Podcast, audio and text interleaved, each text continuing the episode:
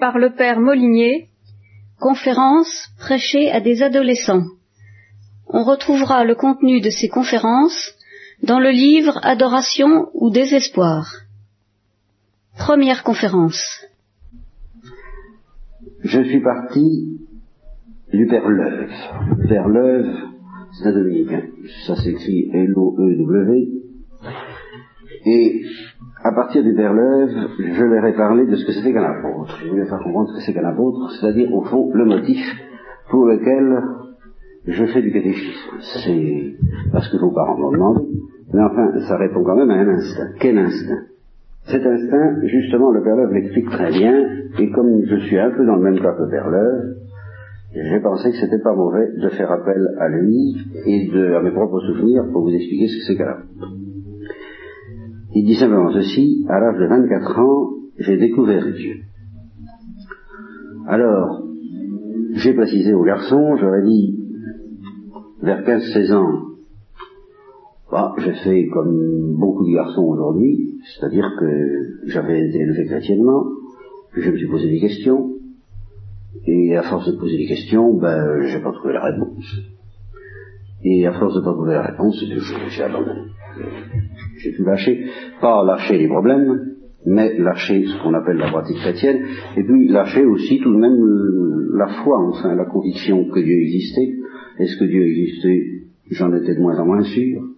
Est-ce que l'âme est immortelle? J'en étais encore de moins en moins sûr. Par conséquent, j'attendais plutôt une espèce de vague néant.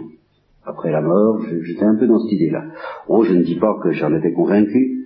J'étais ce qu'on appelle aujourd'hui un terme qui fait un peu barbare, qu'il vaut mieux que vous connaissiez, vous connaissiez le sens, agnostique.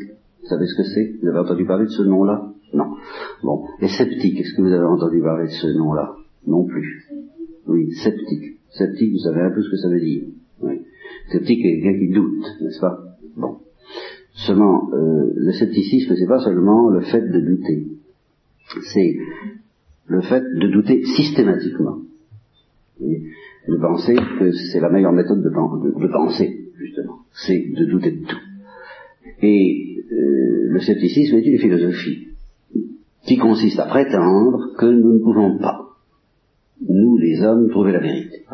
Que c'est au-dessus de nos forces. Soit parce qu'il n'y en a pas de vérité, soit parce que chacun se fait sa petite vérité comme il l'entend, ce qui ne veut rien dire du tout, parce que si c'est chacun sa petite vérité, il est évident que c'est pas la vérité. Si par exemple chacun se fait de la couleur du ciel l'idée qu'il veut, ça veut dire qu'il n'y a pas une couleur du ciel qui est la vraie. Ça veut dire qu'on est enfermé dans nous-mêmes et qu'on n'en sort pas. Soit qu'il y a une vérité, certains pensent qu'il y a une vérité, mais que euh, ben, on ne peut pas la découvrir. C'est radicalement impossible. Alors ça c'est une philosophie. J'ai jamais partagé cette philosophie, j'ai jamais été sceptique. Mais il existe quelque chose d'assez voisin du scepticisme et qui porte un nom plus barbare encore, alors que vous ne connaissez pas celui que j'ai nommé tout à l'heure, l'agnosticisme. Alors l'agnosticisme, c'est pas tout à fait la même chose, quoique c'est presque la même chose.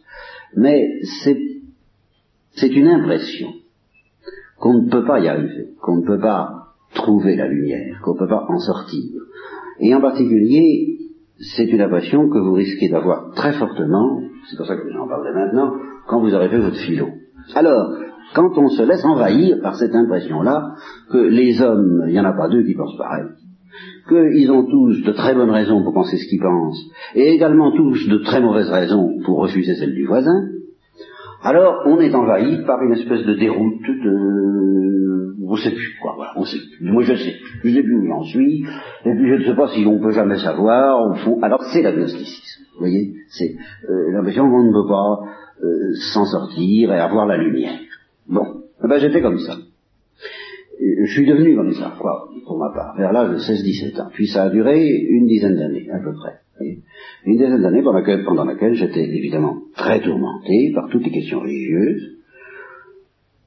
Mais, vous voyez, j'étais tout de même, j'étais très prêt à certains égards parce que j'avais un instinct spiritualiste, si je peux dire, d'instinct, j'étais d'accord avec ceux qui croient aux, aux grandes choses et en particulier à l'esprit, à l'âme, si vous voulez.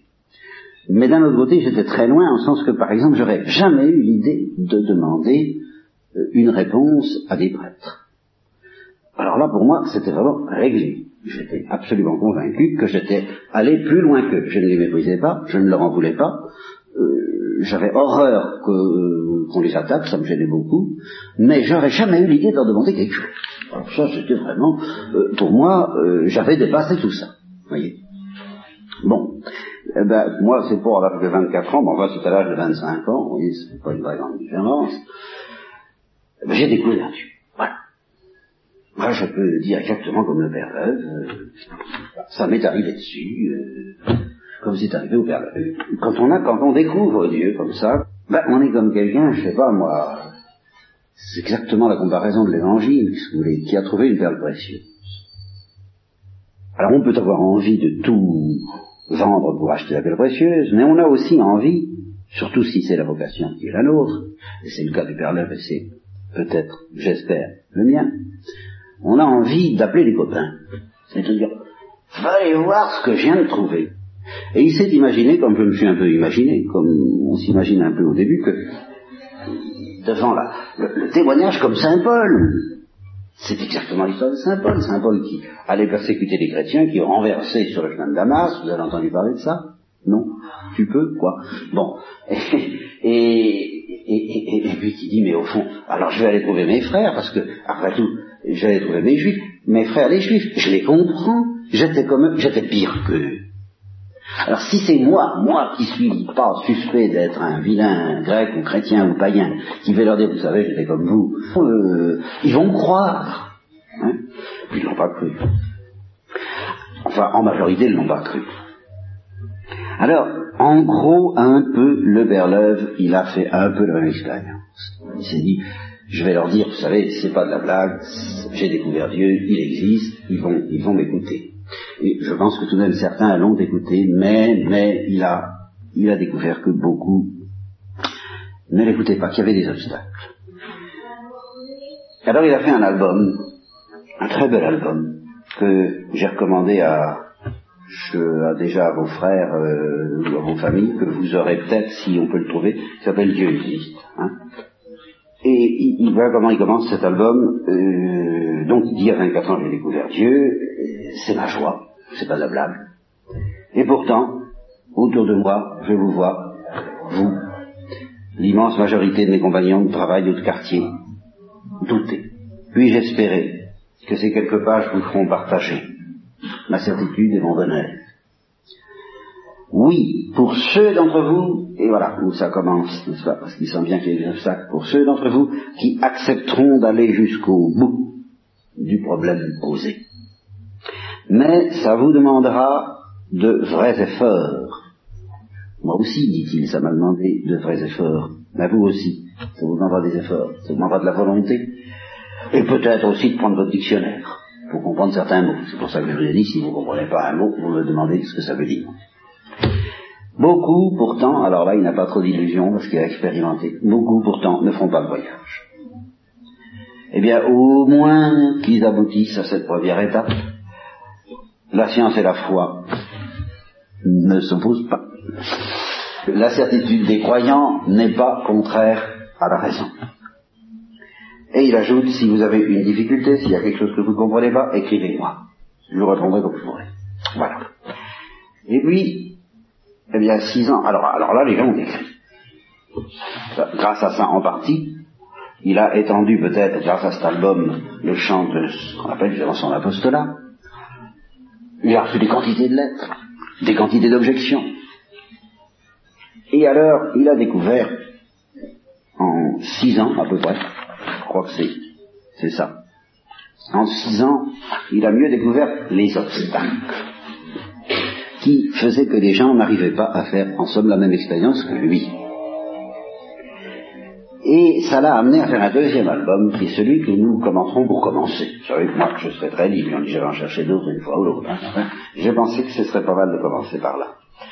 Un deuxième album qui s'appelle Mais enfin, mon Dieu, qui êtes-vous? Et alors, il explique pourquoi il a fait cet album il y a amis très chers. il, il a dit ça à tous ceux qui, depuis dix ans, ou qu'il avait commencé déjà à avoir des contacts avec des gens qui lui posaient des questions depuis dix ans, à tous ceux qui depuis dix ans m'ont confié leur peine, leur joie, pluriel tout ça, leurs questions. Amis très chers, il y a six ans, comme le temps passe vite, paraissait le premier cahier, Dieu existe. Vous savez que c'était le fruit de nos discussions amicales à Marseille, c'est Marseille qu'il était, sur les quais, ou dans notre quartier de la Cabucelle.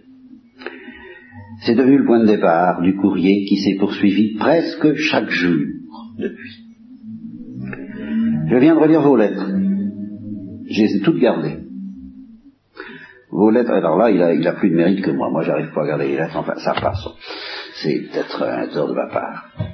Euh, tantôt inquiète, tantôt joyeuse, parfois désespérée. Certaines sont amères et cruelles. Peut-être que vous cherchiez alors quelqu'un à qui jeter à la figure le trop plein de votre souffrance. Ah ben tant mieux si vous avez trouvé quelqu'un dans ma personne. Des jeunes de 16 ou 20 ans, donc ça commence à peu près, cet âge-là, 16 ans, des femmes âgées, des hommes à la retraite, des travailleurs aussi, ingénieurs, des paysans, ouvriers et vignerons, comme dit la chanson. Toutes vos lettres comme des fleurs qui cherchent la lumière et qui appellent Dieu. Mais à travers ces lettres, il y a toujours les mêmes questions les grandes questions. Qui suis-je? Êtes-vous vraiment sûr de la bonté de ce Dieu? Et le mal qui s'est abattu sur moi, est-ce que c'est pas la preuve de son absence? Ou qu'il n'existe pas, ou qu'il ne s'intéresse pas à nous, quoi. enfin l'un ou l'autre, ce qui revient pratiquement au même. C'est ça qu'il faut que vous compreniez bien. Le vrai problème religieux, le vrai problème chrétien, c'est pas de savoir si Dieu existe, c'est un problème. Et, je crois que philosophiquement parlant, on peut montrer que Dieu existe. Ça, ça reste la conviction. Hein bon, mais c'est pas le principal problème. Le principal problème, c'est de savoir s'il s'intéresse à nous et de quelle façon. Et alors ça, on ne peut pas le démontrer. Ça, c'est vraiment l'objet de la foi. Alors il dit à chacun d'entre vous, ben, j'ai essayé de répondre. Alors vos lettres, je viens de les reprendre, je les ai relues l'une après l'autre, et elles m'ont paru aussi neuves que lorsqu'elles arrivaient avec le timbre, l'enveloppe et l'écriture encore inconnues. Maintenant que je suis enrichi par ce dialogue, alors j'essaie aujourd'hui de faire le point. Voyez, il essaie de faire le point au bout de dix ans, et six ans après le premier album, de faire le point et de reprendre ce sujet qui fait, dit-il, ma joie et mon tourment. Faire découvrir Dieu sa grandeur, la plénitude qu'il nous communique. Je suis, voilà, alors il dit d'abord ma joie. Et ma joie, c'est que je suis sûr de ce Dieu. Il est lisible en filigrane. Et ça, c'est ma joie. Voilà ça. Vous ne m'enlèverez pas ça. Vous me dire tout ce que vous voulez, vous ne pouvez pas m'enlever ça. Euh, et d'ailleurs, vous voyez, je n'avais pas relu le texte, et juste une joie que rien ne peut enlever. Mais tant d'hommes le cherchent désespérément ce Dieu si proche, et puis aussi tant d'hommes n'ont pas l'air de le chercher. Et alors là, ça, c'est mon tour. Chers amis, correspondants, non pas inconnus, car vous m'avez révélé ce qui est beaucoup plus précieux encore qu'un visage et plus intime que votre cœur, vous m'avez ouvert un coin de votre âme. Je vous dédie ces pages faites pour vous et avec vous. Et il dit toujours, euh, je vous écrirai volontiers si vous voulez poursuivre cette recherche de Dieu. Et alors, là, dans ce deuxième cahier, je dirais, il prend ses précautions. Au lieu d'essayer de leur démontrer que Dieu existe, comme il a fait dans le premier cahier, il leur dit, écoutez, pour trouver Dieu, il y a des choses à faire. Et puis il y a aussi des choses à ne pas faire. Voilà. Il s'aperçoit qu'il y a des obstacles contre lesquels il ne peut rien, et il tremble que ses amis ne tombent dans les pièges qui nous sont tendus et qui nous empêchent de trouver Dieu. Alors il leur explique ce que c'est que chercher Dieu, et c'est comme ça que nous allons commencer, si vous voulez. Hein. Première chose, une, image. Voilà, alors ce garçon, c'est un aveugle.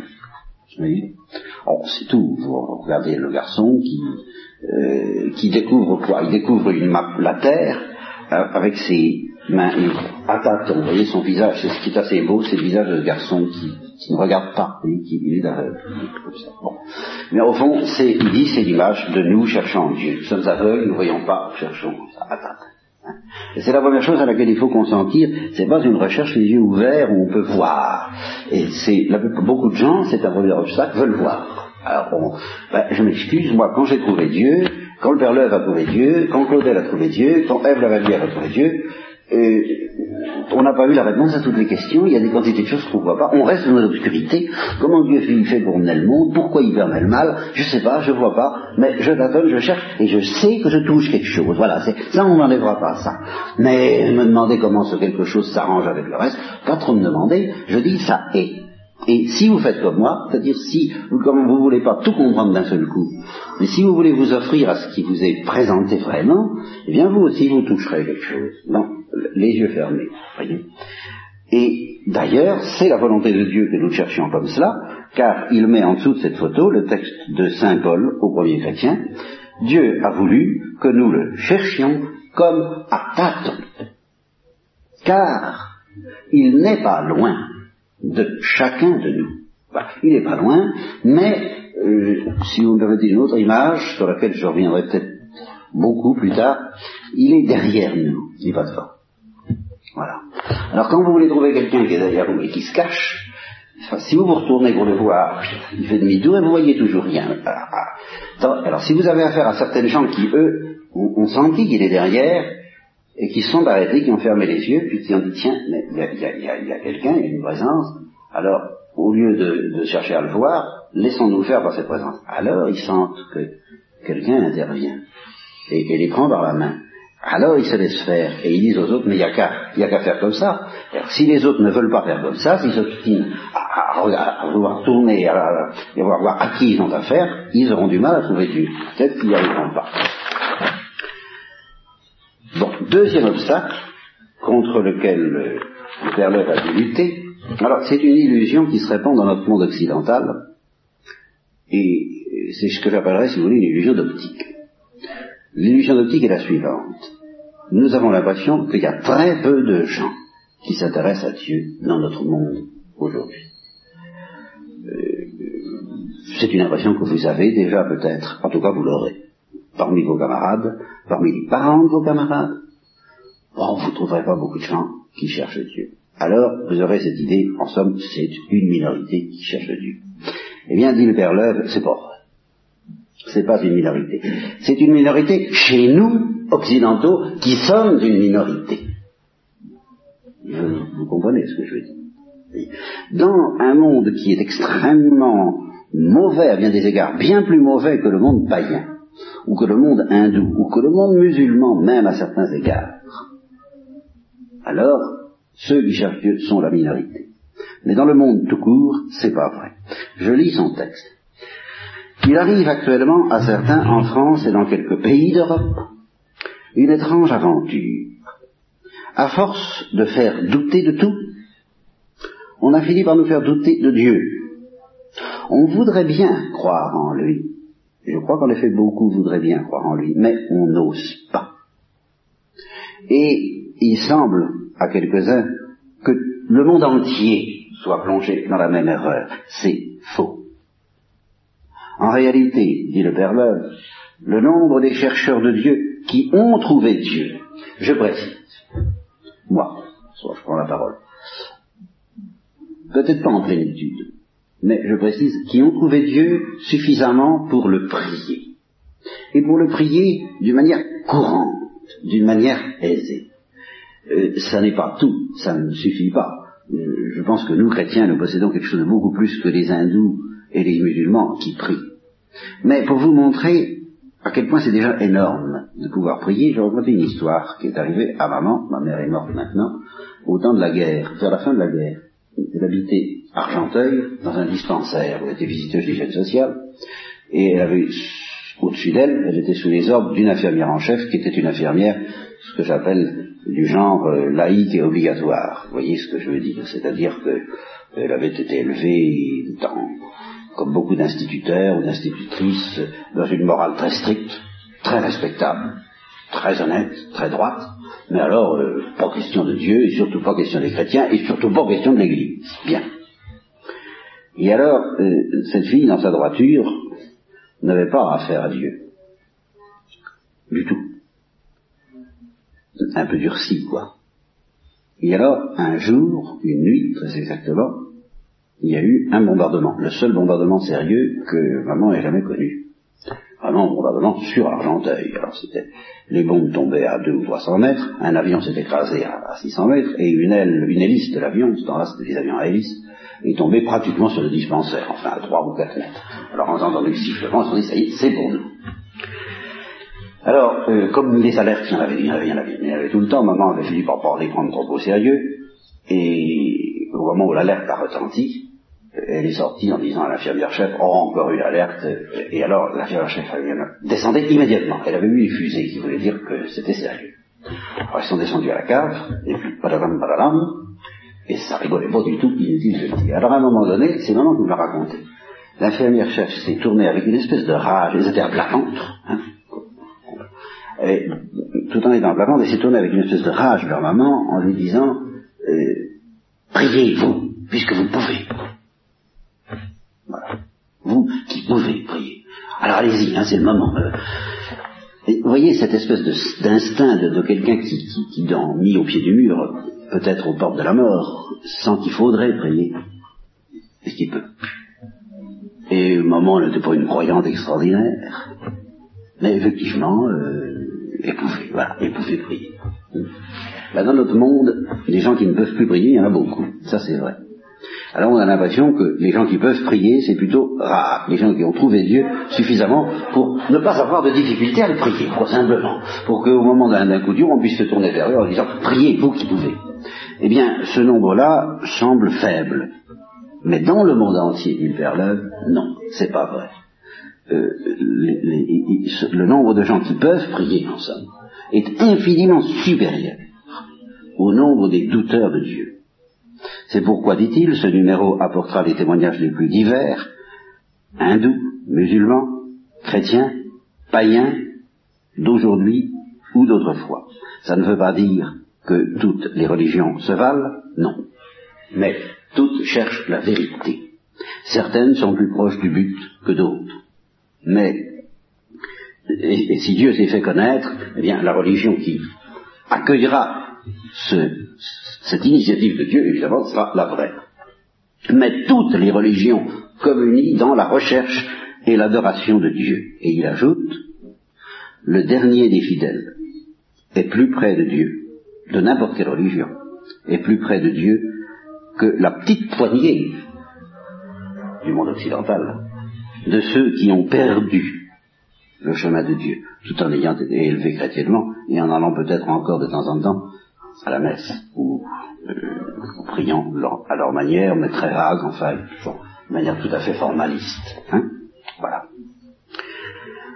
Là-dessus, il donne quelques indications sur ce qu'il faut faire pour trouver Dieu. Alors il donne trois mots effort, patience, persévérance. Et il donne quelques exemples pour préciser ce que ça veut dire et pourquoi il faut effort, patience, persévérance. Euh, premièrement, un texte de Ramakrishna, un auteur hindou. Euh, vous avez entendu ce nom-là Non. Enfin, c'est un grand prophète moderne de la religion hindoue. Vous avez entendu parler de la religion hindoue. Bon, je vous en parlerai pas aujourd'hui, ne vous donnerai pas de détails. Enfin, il est certain que les hindous tout au moins leurs prophètes modernes comme les prophètes anciens, sont des gens qui prient, et même que ça qui les intéresse. Alors eux, ils nient toute valeur à l'action et à cette charité active à laquelle nous, nous attachons, à juste titre d'ailleurs, tellement d'importance chez nous. Il n'y a que la prière qui compte. Et la recherche de Dieu, la soif de Dieu. Un, un disciple d'un gourou disait une fois, mais qu'est-ce que c'est que la soif de Dieu? Alors le gourou lui a plongé la tête dans l'eau, jusqu'à ce qu'il étouffe suffoque.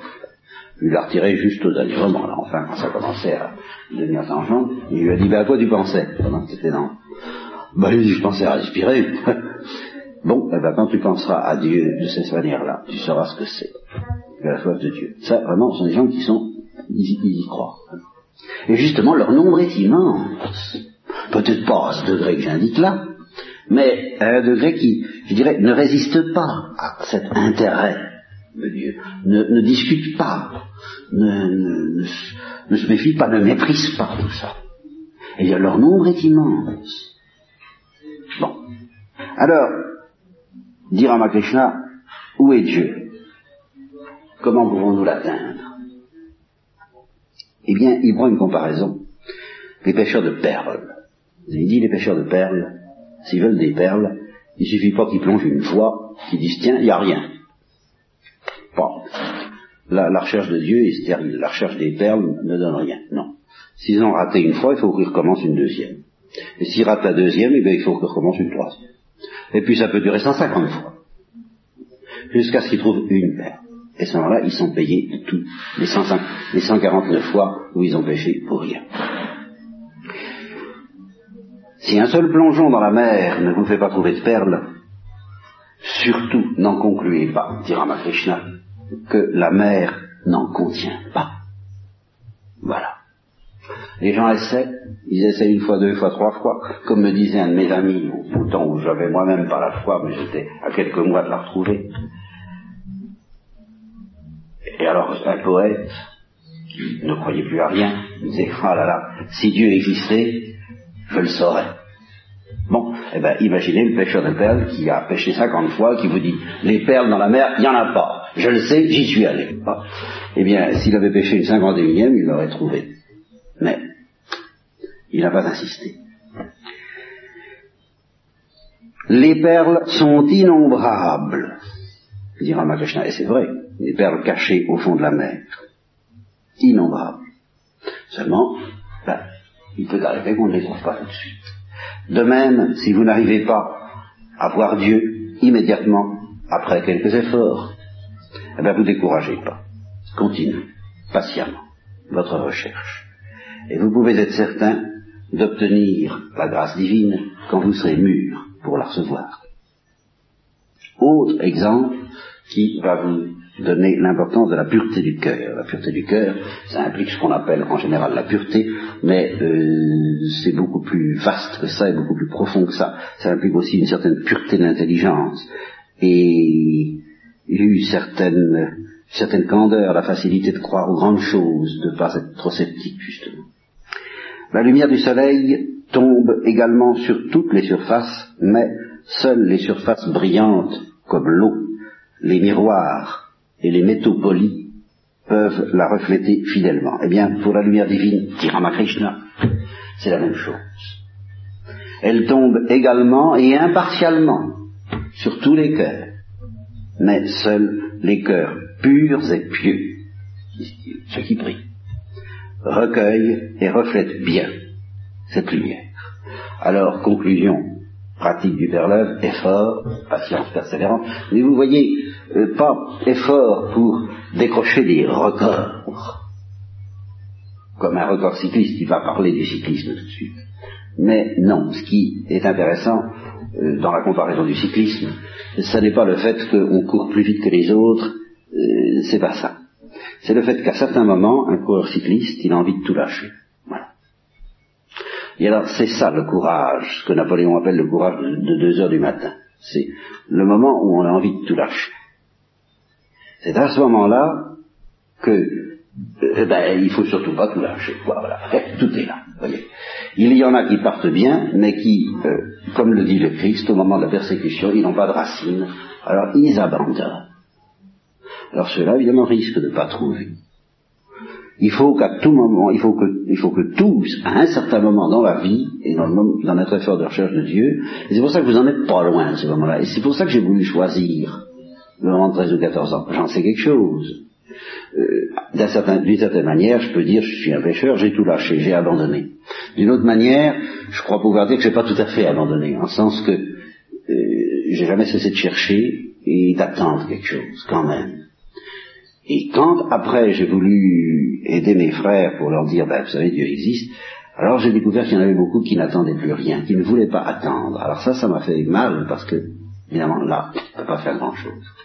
Alors là, vous êtes à la, frontière, vous êtes à la porte, aussi bien les, vos frères que vous, du moment critique où vous allez rencontrer presque des camarades qui ont lâché, voilà, qui, disent non, non, il y a autre chose à faire dans la vie, où on ne trouve pas, enfin, qui ont capitulé, qui ont, euh, ont abandonné au sens où un sportif abandonne.